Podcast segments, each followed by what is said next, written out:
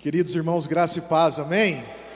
Para mim é uma honra e uma enorme responsabilidade poder estar aqui e ter o privilégio de deixar uma mensagem ao seu coração. Minha família, minha esposa já foi apresentada. Nós casamos há quase 20 anos atrás, apesar dos rostos assim de novinhos, mas casamos novos também, porque crente quando acha, irmão, casa logo. Não é verdade? A gente achou, ah, casa logo. Então nós nos achamos é, casamos, fomos ao médico depois de alguns meses, na ginecologista dela, e a médica depois mandou chamar minha mãe, mandou chamar minha sogra, ah, me chamou, me falou assim: olha, se vocês possuem um sonho de ter filhos, ah, é melhor vocês adotarem. Porque a Rafaela possui endometriose e tal, e deu os nomes técnicos lá, e não pode ter filhos. Irmãos, lá em casa só tem quatro. Só quatro. Eu preciso voltar nessa médica. Entendeu? Eu voltar lá e falar, olha só. Então, assim, temos quatro filhos abençoadíssimos. Eu sou o filho do pastor Oswaldo Coutinho, que tem o pastor Oséias, é pastor na nossa igreja também. A Eliane, minha irmã, é ministra de louvor. Eu sou pastor lá também desde 2010, quando fui consagrado. Assumi em 2008 como a líder dos jovens, depois de 2010 consagrado. E estamos ali servindo ao Senhor, uma igreja de 43 anos, né? em 1980, ela foi fundada, emancipada. 43 anos, o pastor Oswaldo está lá há 40, está há 43, como pastor da igreja há 42 anos. E pensando em fazer essa transição, conversando, eu sei que é um momento que preciso orar bastante, feliz em estar aqui e poder já ver esse momento acontecendo com a igreja, que é fundamental para o prosseguimento, porque a igreja é de Cristo. Amém? Então, pastor Jonas, fica um abraço do pastor Oswaldo e toda a igreja. Pastor Jonas, já, não sei quantas vezes já esteve na nossa igreja, são muitas vezes. Pastor Ivene teve uma vez só, precisa retornar lá, e eu não esqueço da mensagem pregada no sábado sobre Davi e Golias. Cara, não esqueça, precisa retornar lá, e vocês estão muito, muito bem servidos com todos os outros pastores que aqui estão. Amém? Abra a tua Bíblia comigo no livro de Lucas, capítulo 13.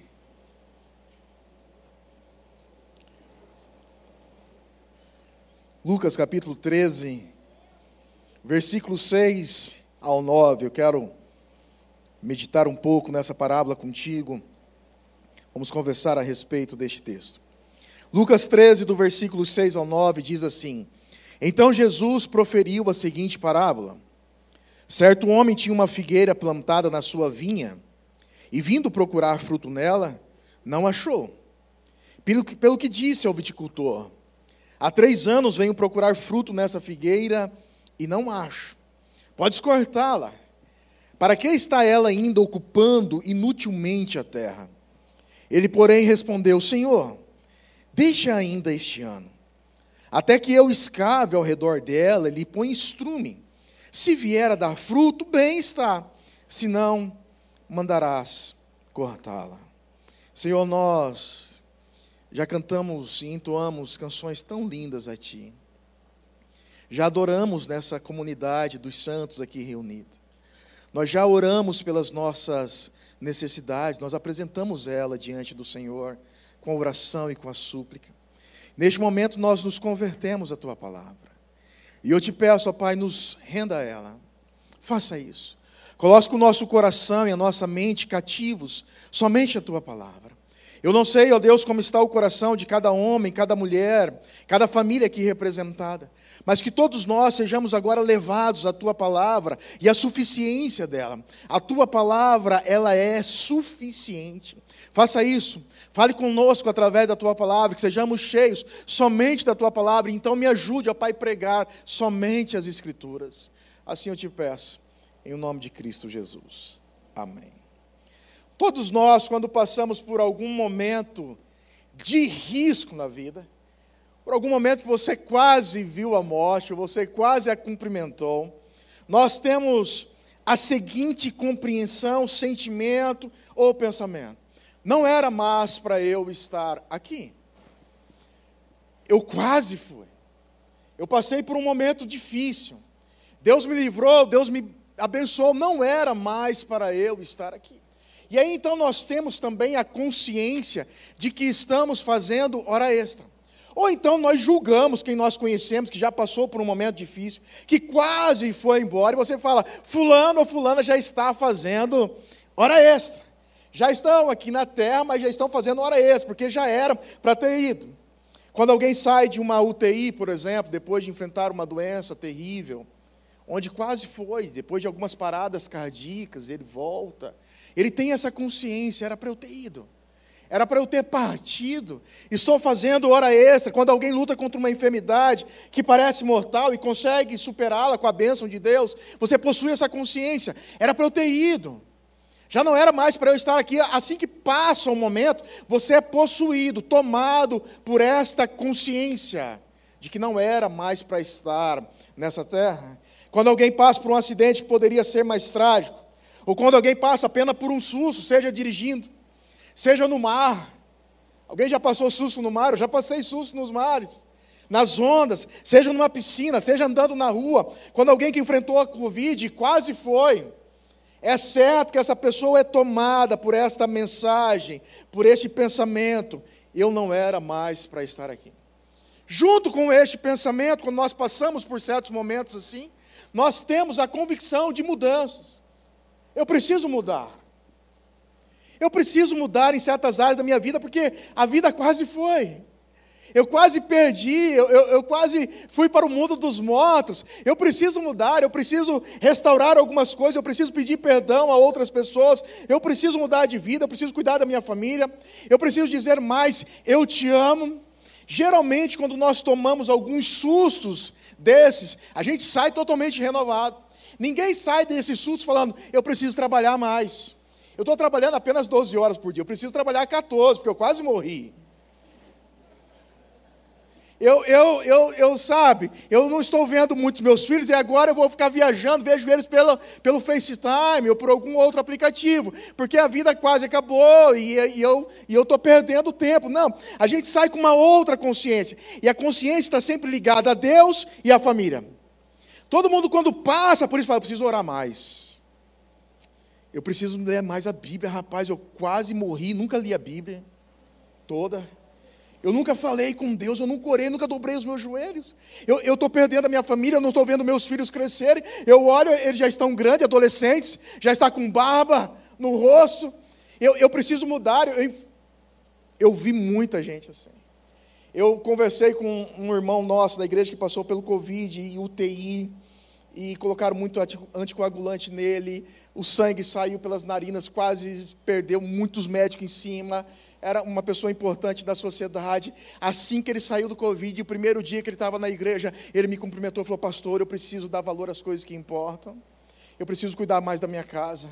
Eu preciso ficar mais com a minha filha que está crescendo. Eu preciso cuidar mais da minha esposa. Pastor, eu preciso vir mais na igreja. Eu, eu, eu poderia ter morrido e nunca mais eu iria mais à igreja. Pastor, eu preciso voltar à igreja. Eu preciso viver a verdadeira vida. E aí a gente tem essa consciência. Nós estamos fazendo hora extra. Mas deixa eu te trazer uma realidade. Nós nascemos pecadores. Todos nós nascemos com o fruto de Adão, com a consequência do seu pecado. O pecado entrou em Adão e passou a toda a raça humana. Nós nascemos pecadores. E desde o nosso nascimento, nós estamos fazendo hora extra.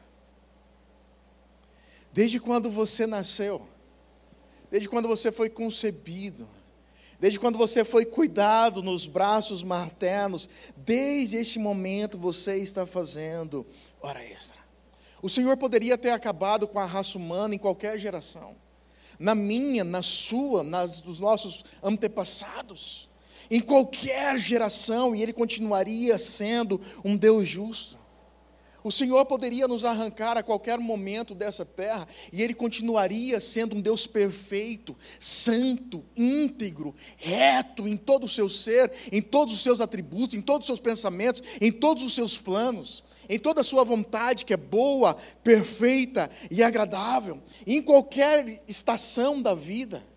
O Senhor poderia nos arrancar ou acabar com o planeta Terra dos viventes. O Senhor poderia fazer isso e Ele continuaria sendo justo, porque o Senhor, nosso Deus, Ele é santo e a raça humana é caída. A raça humana é pervertida. A raça humana, ela se inclina para os seus desejos, para os seus prazeres, para a vontade da carne, para os pensamentos da mente corrompida. O coração é enganoso. O Senhor poderia fazer isso a qualquer momento, e nós, desde quando nós nascemos, diante da misericórdia, da graça e bondade de Deus, nós estamos fazendo hora extra. E você poderia pensar: que Deus é esse? Que Deus é esse? Pelo que vejo, esse Deus é muito bravo. Sim, a Bíblia diz que ele se ira todos os dias por causa da maldade do povo. Por causa da perversidade que há na terra, ele é um Deus que fica indignado todos os dias. Agora, ao invés de perguntar que Deus bravo é esse, que Deus irado é esse, que Deus é esse que poderia me exterminar a qualquer momento da vida, que ao invés de perguntar isso, você deveria perguntar: que Deus é este que me permitiu viver até aqui? Que Deus é este que permitiu um homem como eu viver até hoje? Que Deus é esse que, na sua onisciência e eternidade, já conhecia os meus planos, os meus passos, os meus pensamentos, as minhas atitudes, aquilo que desagrada ao Senhor, os meus pecados, as minhas maldades. Que Deus é este que me permitiu viver até o dia de hoje. Mude a pergunta e a sua consciência ficará melhor com relação ao seu Deus. Que Deus é esse que permitiu você viver até o dia de hoje? Olhe para você, para os seus atos, para as suas desobediências, para as suas rebeldias, seus fretes com pecado, seu namoro com pecado, seu casamento com pecado. E tem gente que vem para a igreja e quer ter o pecado como amante. Que Deus é este que nos permitiu estar aqui adorando o seu santo nome no dia de hoje. Que Deus é esse que nos permitiu levantar as mãos, mãos santas, sem ira e sem contenda, e exaltar o seu santo nome. Que Deus é esse que é entronizado no meio da comunidade santa dele. Que Deus é esse que se faz presente no nosso meio. Que Deus é este. Que Deus é este. Todos nós merecíamos o inferno. E nós somos salvos pela graça de Deus, por causa do seu amor incondicional e por quê? A resposta vai vir de quem é esse Deus. Por que é que esse Deus nos permitiu viver até o dia de hoje? Por que é que esse Deus resolveu nos salvar? A resposta está nele, não em nós. A resposta está nos seus atributos, no seu jeito de ser, não na nossa vontade, não nos nossos afazeres, não nas nossas obras que são como trapos de imundícia. Quem é o nosso Deus? Moisés, depois de falar muito com o Senhor, ele pede para ver a glória de Deus, o Senhor passa diante dele com a sua bondade. E veja a revelação que Moisés tem em Êxodo capítulo 34, versículo 6. Quem é o nosso Deus? O Senhor passa diante de Moisés e Moisés enxerga: Este é o meu Deus. E passando o Senhor por diante dele, clamou: Senhor, Senhor Deus, compassivo, clemente e longânimo, e grande em misericórdia. Isso vai se repetir em Números 14, versículo 18. Olha o que Moisés disse: O Senhor é tardio em irar-se, cheio de benignidade, perdoando a iniquidade e a transgressão, mas de modo algum inocentará o culpado.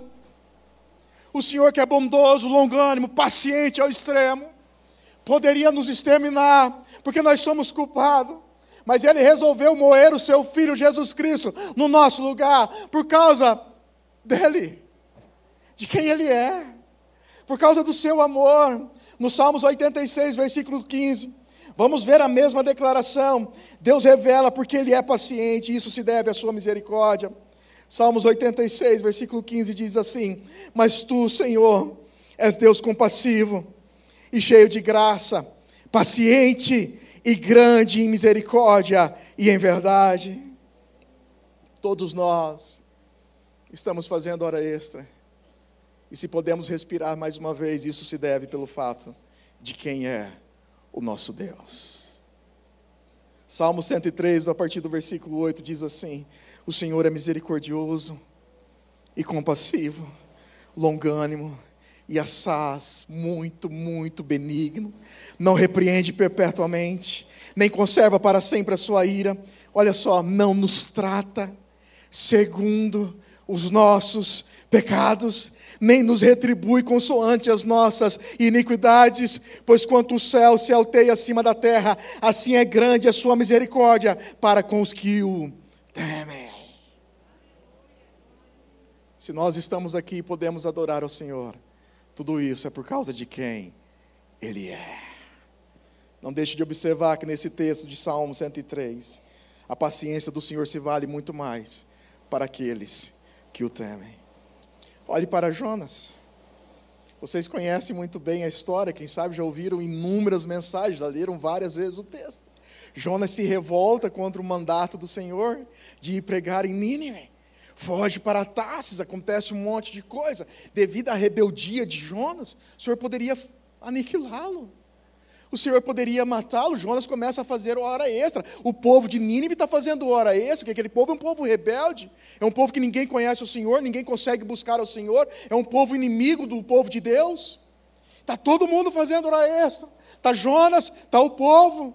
Jonas é lançado ao mar, uma baleia, a misericórdia do Senhor o engole, vomita ele na praia, ele vai até Nínive, prega, todos se arrependem. E veja o que Jonas diz, no Jonas capítulo 4, Versículo 2, olha essa declaração de Jonas. E orou ao Senhor e disse: Ah, Senhor, olha a oração do profeta. Jonas fica triste que o povo se arrepende. Jonas fica bravo que o Senhor é bom.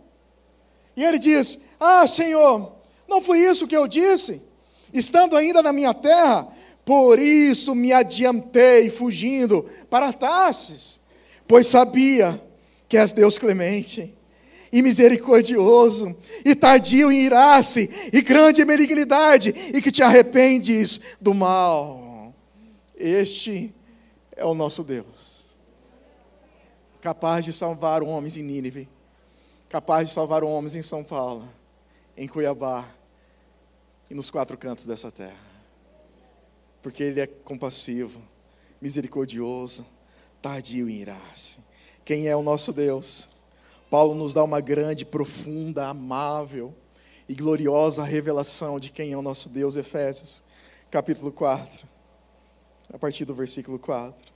Mas Deus, sendo rico em misericórdia, por causa do grande amor com que nos amou, e estando nós mortos em nossos delitos, nos deu vida juntamente com Cristo. Ele não pode inocentar o culpado. Alguém tem que pagar o preço. Nós temos vida e a vida que nós temos é em Cristo.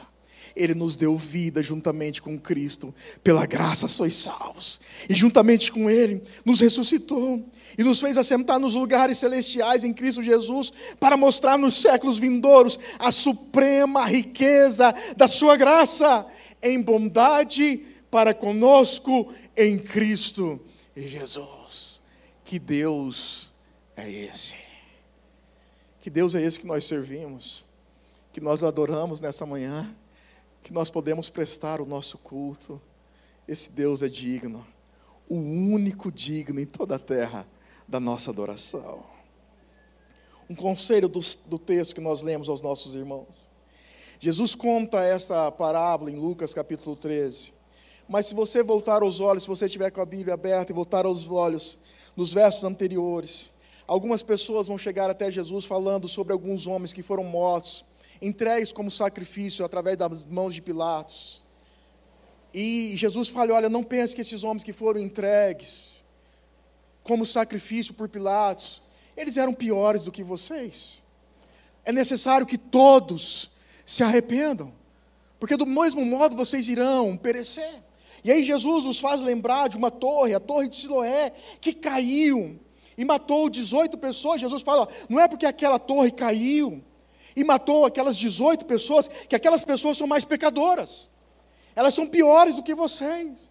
Vocês precisam se arrepender, porque senão, de igual modo, vocês também irão perecer. E Jesus os chama ao arrependimento duas vezes: arrependam-se. Arrependam-se. Pois catástrofe como essas acontece com qualquer um. A gente pode passar por algum risco de vida, irmão, e não voltar mais. Quem sabe hoje nós estamos aqui, voltamos, mas pode ser que a gente não volte mais. E a mensagem de Cristo é: arrependam-se. Arrependam-se. Catástrofe acontece com qualquer um. Ninguém sabe o seu tempo. Então se arrependa. Ninguém sabe a sua hora. Se arrependa. E a garantia esperançosa que nós temos é que um dia nós nos arrependemos diante de Cristo. E é por isso que as coisas podem acontecer com a gente. É por isso que a torre pode cair também na nossa cabeça.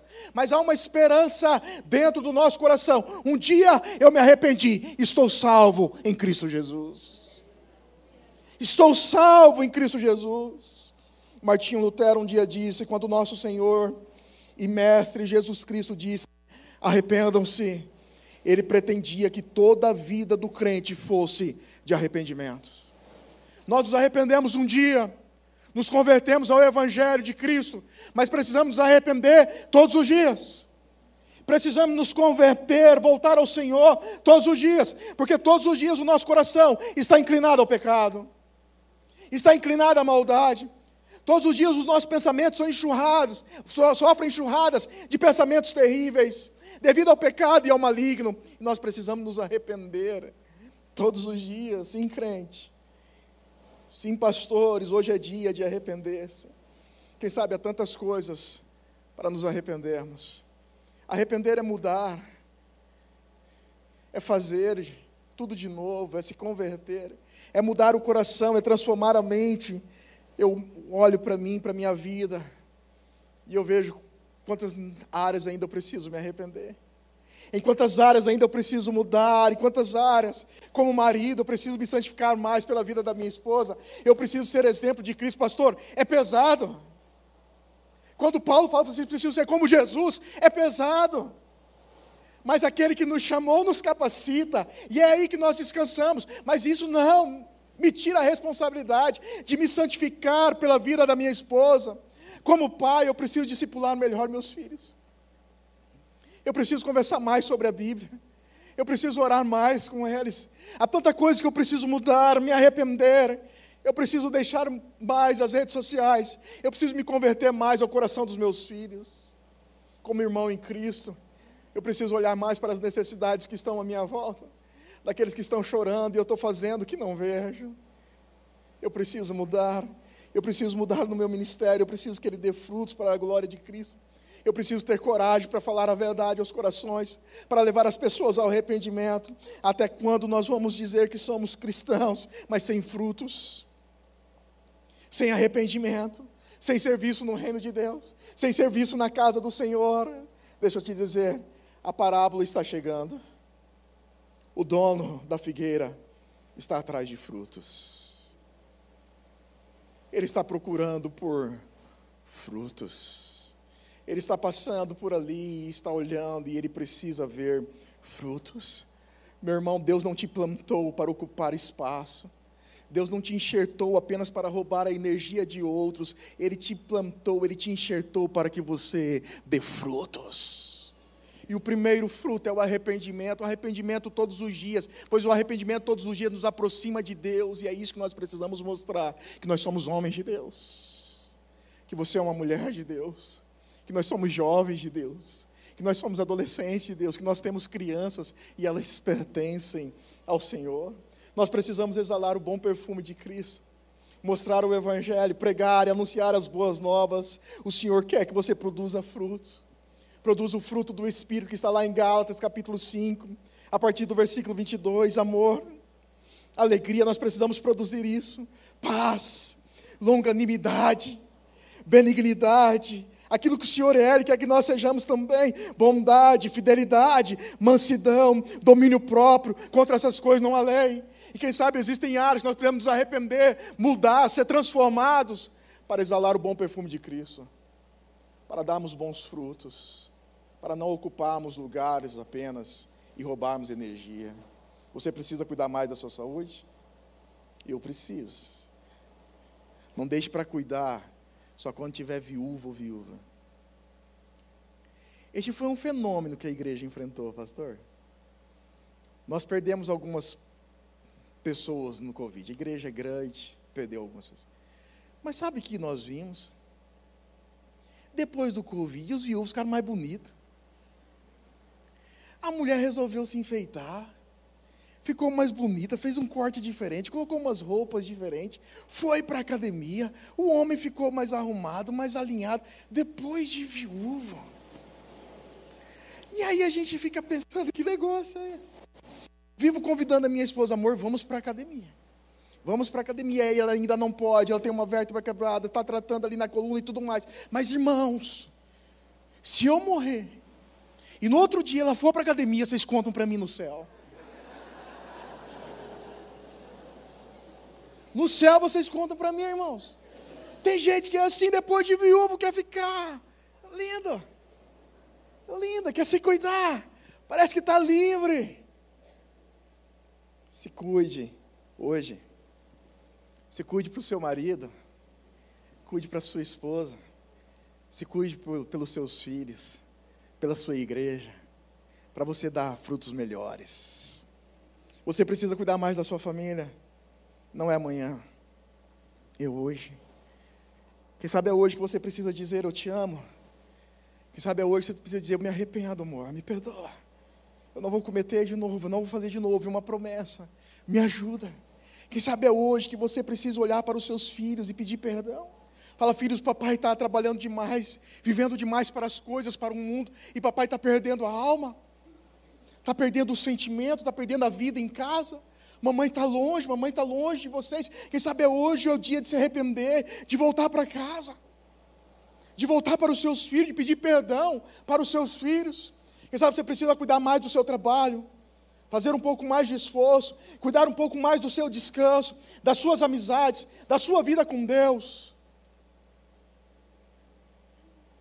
Como é que está a sua vida com Deus, meu irmão? Como é que está a sua vida com Deus, minha irmã? Como é que está seu devocional com Deus? Sua vida de oração, o seu fechar a porta do quarto, o dobrar dos seus joelhos, o seu meditar na palavra como é, como é que está a sua vida com Deus? Quem sabe hoje é dia de se arrepender. Pastor, eu já sou cristão há tanto tempo, quem sabe hoje é dia de se arrepender. Você não sabe quanto tempo ainda. Você não sabe se outros pilatos podem ser levantados e podem nos oferecer como sacrifícios. Vocês não sabem. Vocês não sabem se outras torres podem cair em nossas cabeças. Vocês não sabem. Hoje é o dia de se arrepender. Hoje é o sinal que ainda há tempo, nós só temos hoje. A oportunidade é agora. O ponto dessa parábola para nós, cristãos, é que o verdadeiro arrependimento resulta em mudanças. Mudanças em bons comportamentos, bons comportamentos em atitudes que glorifiquem a Deus. Esse é ponto-chave para nós. Arrependimento, mudança, atitudes Glória de Deus. A vocês, a nós que já experimentamos o verdadeiro arrependimento de, da conversão.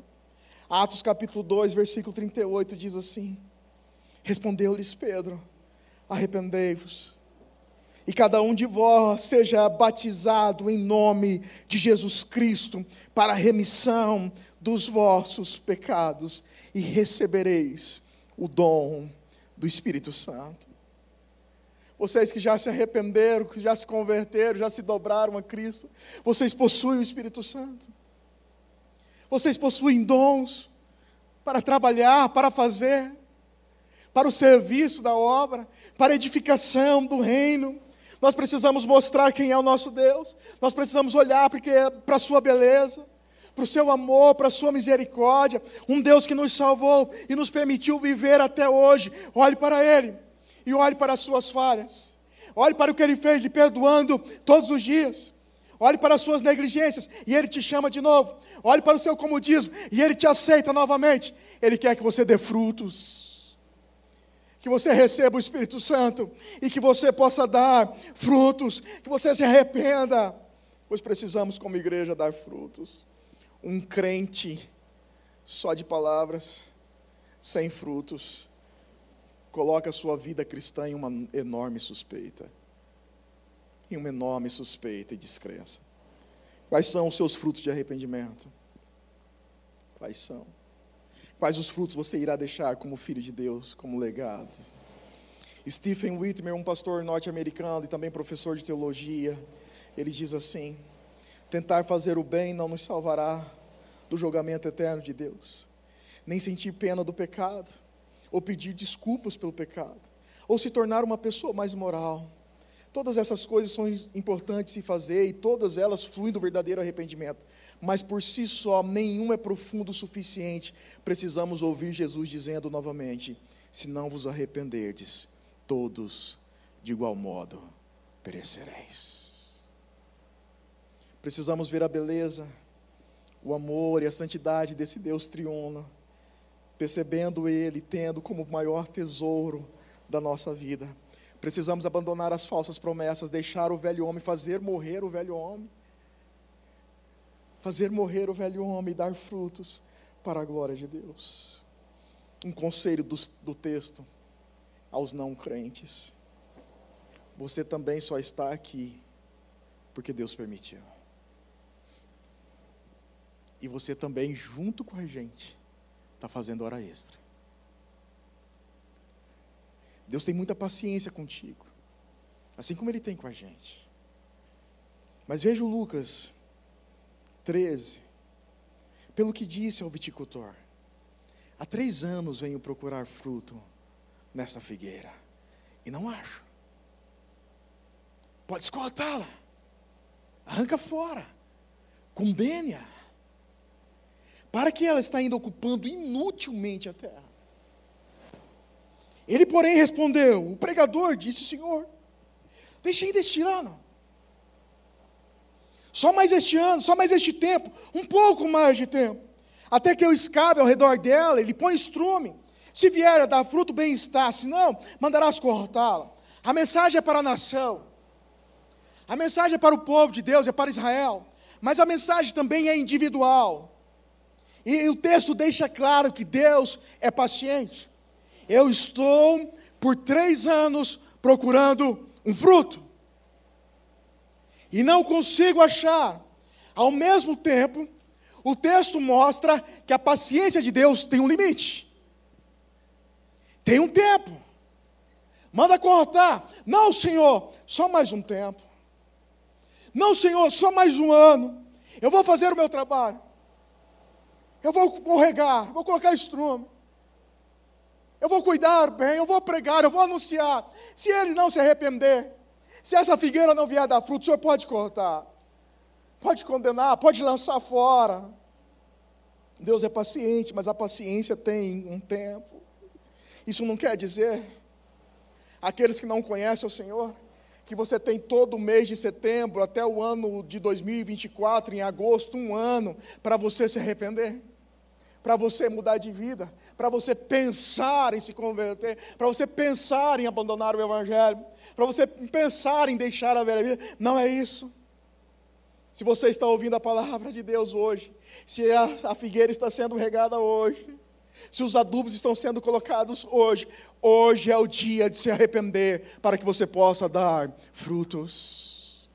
Hoje é o dia de se converter ao Senhor para que você possa dar frutos. Não é amanhã, não é talvez mês que vem. Não, o texto não está falando um ano. Não, o grego diz agora. Este é o momento, por um momento, um momento de ser regado, adubado, o momento do conhecimento é o momento de se arrepender e começar a dar frutos. O tempo é agora. Pois se você ouve a palavra, se você recebe o trabalho do viticultor e mesmo assim não se arrepende para dar bons frutos, você trará juízo sobre si. Veja Romanos que Paulo diz no capítulo 2, versículos 4 e 5. Desprezas a riqueza da sua bondade? e tolerância? Vai desprezar isso? De todos os textos que nós lemos, da paciência, longanimidade, compaixão de Deus? Vai desprezar a riqueza da sua bondade, tolerância e longanimidade? Ignorando que a bondade de Deus é que te conduz ao arrependimento, e o Senhor te trouxe aqui, irmão. É bondade de Deus. Se o Senhor te permitiu viver, é bondade de Deus. E essa bondade precisa te levar ao arrependimento. Mas, segundo a tua dureza, se você não se arrepender. Mas segundo a tua dureza e coração impenitente, acumulas contra ti mesmo ira para o dia da ira e da revelação do justo juízo de Deus. A paciência de Deus para contigo é te levar hoje ao verdadeiro arrependimento e para que você possa dar frutos. 1 Timóteo capítulo 1, versículo 16, olha o que Paulo diz. Mas por esta mesma razão, Paulo, irmãos, perseguidor, respirava ameaças, consentiu com a morte de Estevão, um homem terrível. Ele fala da sua miséria, e ele fala agora de como Deus o salvou, mas por esta mesma razão me foi concedida a misericórdia, para que em mim, o principal, ele se chama o principal dos pecadores, o principal evidenciasse Jesus Cristo, a sua completa paciência, longanimidade, e servisse eu de modelo a quantos hão de crer nele para a vida eterna. O Senhor foi muito paciente com Paulo e transformou o perseguidor em pregador do Evangelho, para mostrar que há esperança para você, a esperança para mim, a esperança para você. Quem sabe você pode se julgar, não, mas por causa dos meus pecados, eu não posso. Deus não vai me aceitar, eu não posso me arrepender. Paulo era o principal dos pecadores, ele se julgava assim. E ele disse: O Senhor Jesus me salvou por causa da sua paciência e para que eu servisse de modelo para todos aqueles que hão de crer. Se o Senhor salvou Paulo, Ele pode salvar você também. Ele pode transformar você também. É isso que Deus quer fazer contigo. É por isso que existe paciência ainda hoje, misericórdia ainda hoje, bondade ainda hoje, para que nós nos arrependamos. Pois pode chegar um tempo, como foi o tempo de Noé. A paciência do Senhor durou 120 anos. Ninguém se arrependeu, exceto Noé e a sua família. Noé construindo, pregando, advertindo o povo, ninguém se converteu. E o Senhor disse: O meu espírito não agirá mais no meio dos homens. E todo aquele povo pereceu. Em 2 Pedro capítulo 3, versículo 15, Pedro pede para a gente olhar e ver a paciência do Senhor como salvação para o hoje. Eu não sei quanto tempo eu tenho, eu não sei quanto tempo você tem. É melhor se acertar com o justo juiz de toda a terra. João Batista, em sua mensagem, já dizia: Produzi, pois, frutos dignos de arrependimento. E não comeceis a dizer entre vós mesmos: Temos por pai Abraão. Porque eu vos afirmo que destas pedras Deus pode suscitar filhos a Abraão. Não, eu não preciso arrepender. Eu faço parte de uma família cristã. Eu não preciso me arrepender, eu vou à igreja de vez em quando. Eu não preciso me arrepender. Minha esposa é crente, o meu marido é crente, meus filhos são crentes, meus pais também, diz João Batista, já está posto um machado, se vocês não se arrependerem. A raiz das árvores, toda árvore, pois, que não produz bom fruto, é cortada e lançada ao fogo.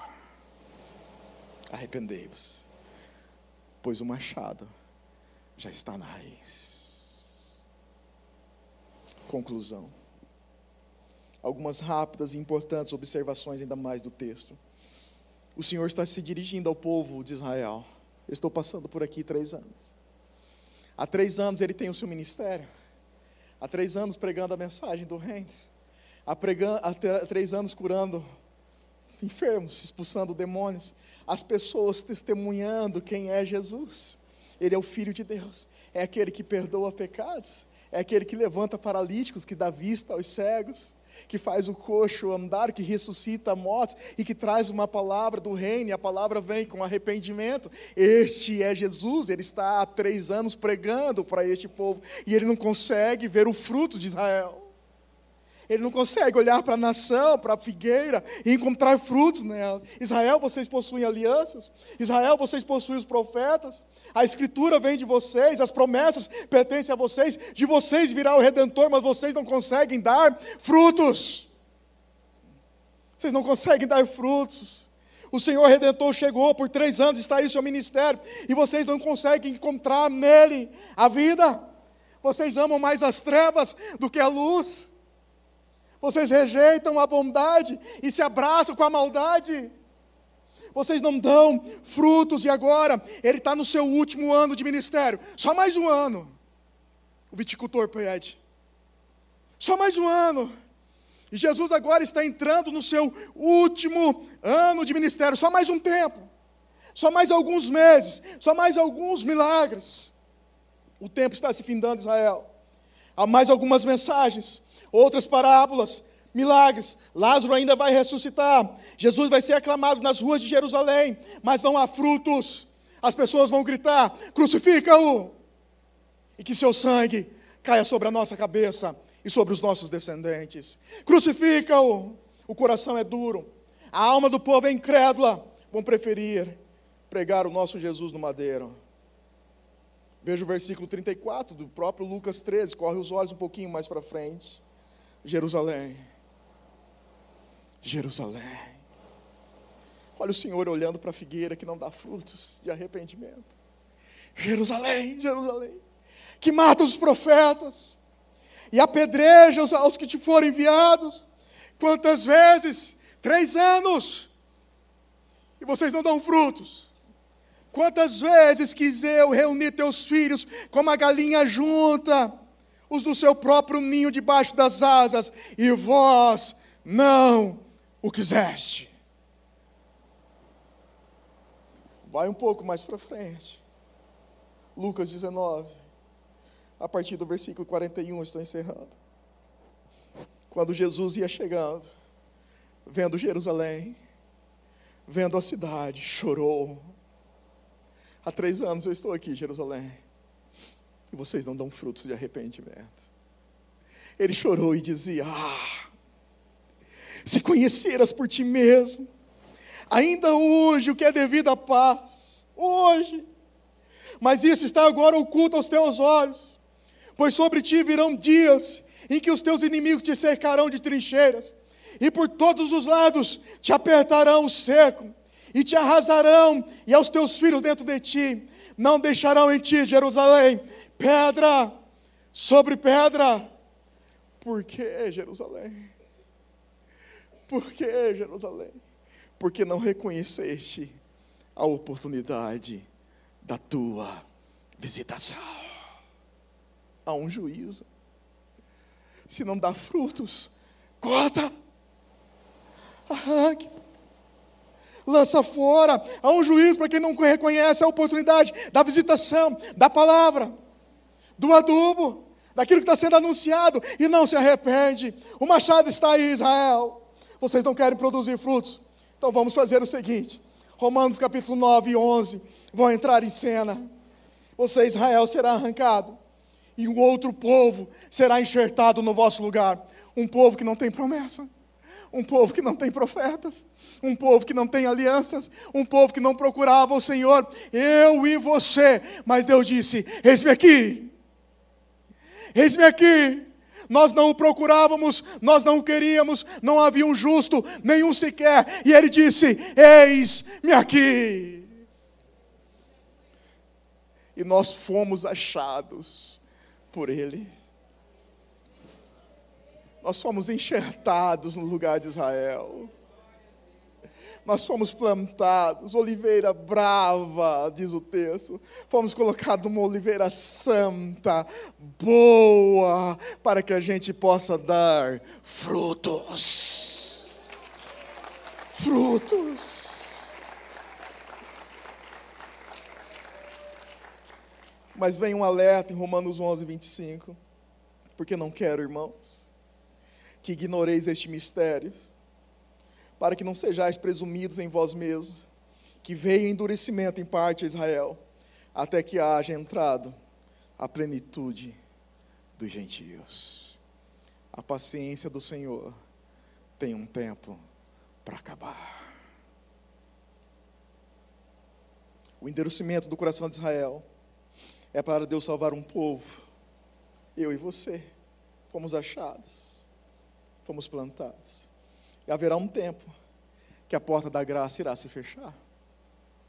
Se arrependa hoje.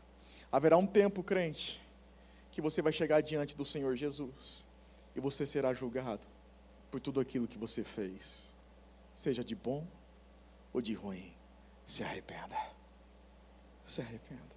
Deus vai tratar com o seu povo novamente.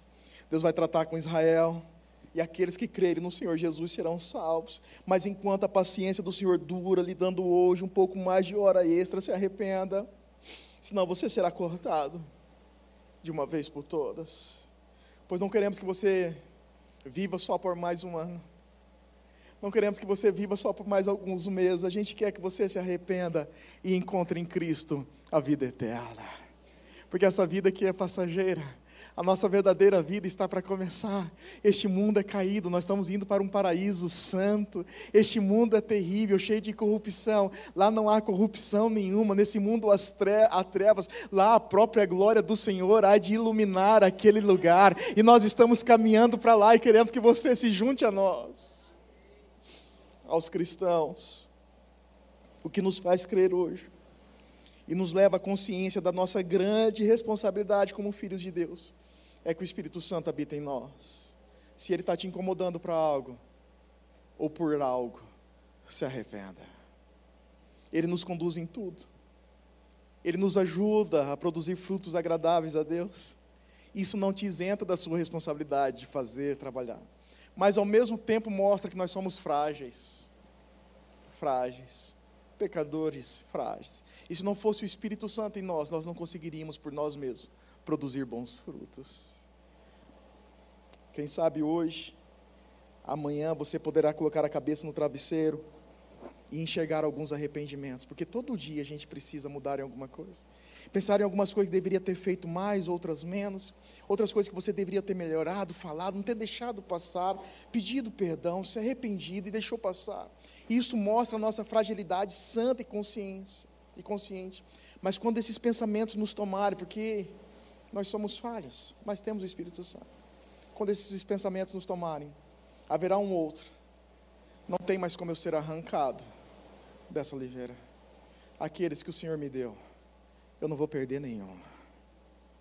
Nós não temos mais como ser arrancados, tirados, cortados, lançados fora. E é aí que 1 Tessalonicenses capítulo 5, versículos 9 e 10 possam inundar os nossos pensamentos, porque Deus não nos destinou para a ira,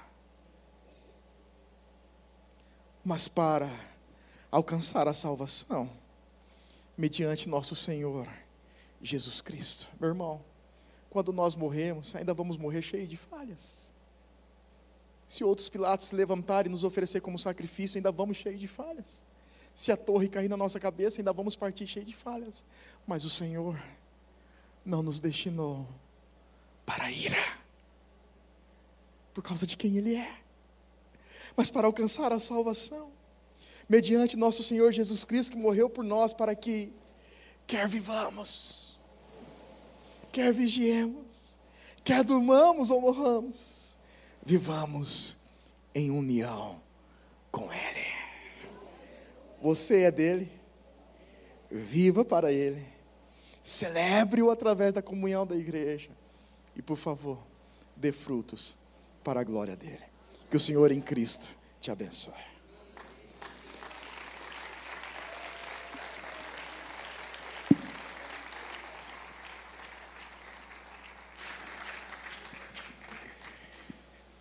Eu queria que você fechasse os teus olhos nessa hora.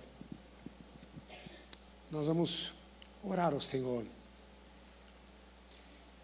E de olhos fechados.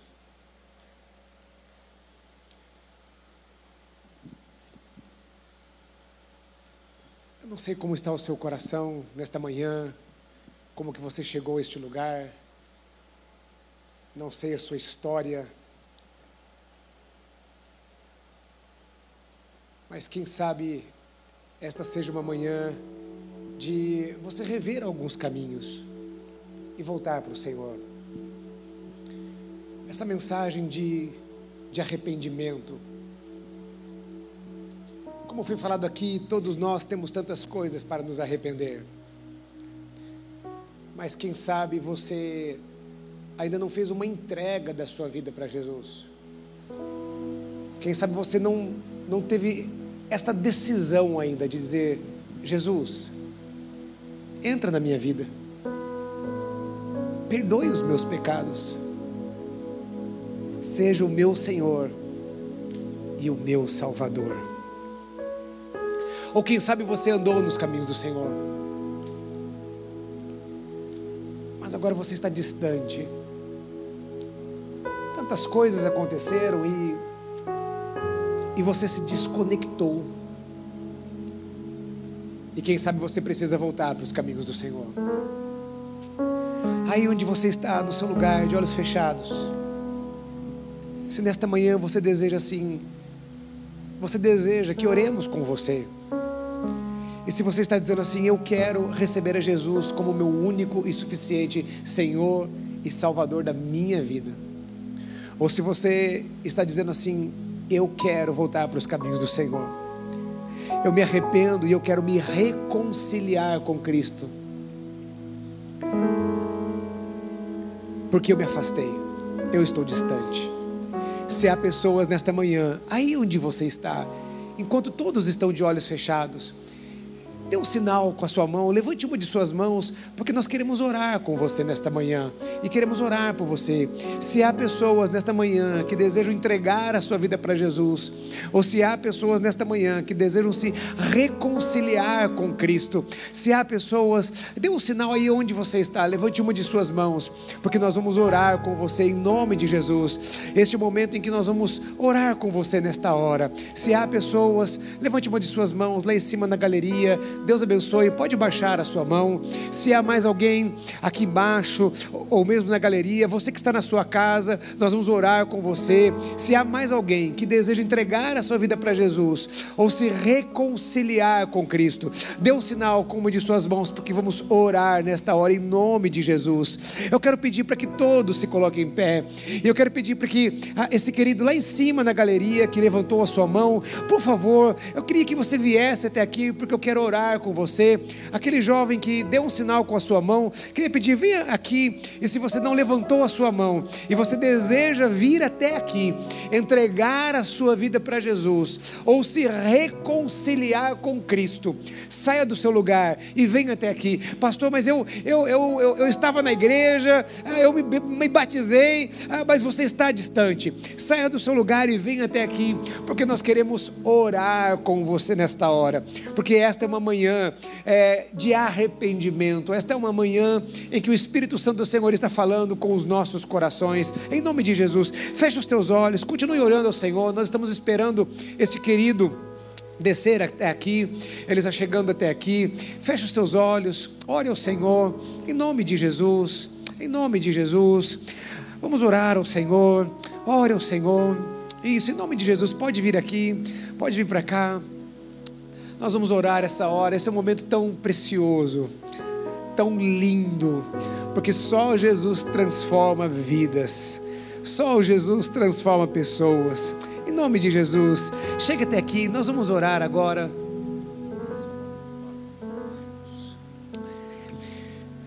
Marcos, eu queria que você repetisse essas palavras comigo, dizendo assim: Senhor Jesus, Senhor Jesus nesta, hora, nesta hora, eu entrego a minha vida ao Senhor.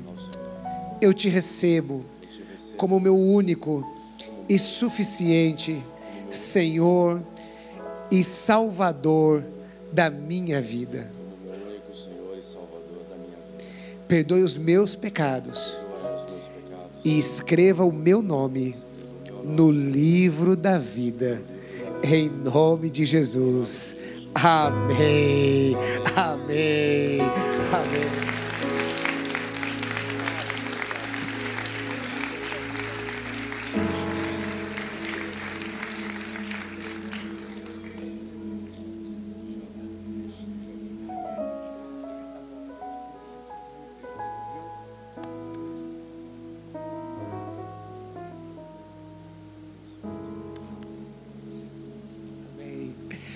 Feche os teus olhos onde você está.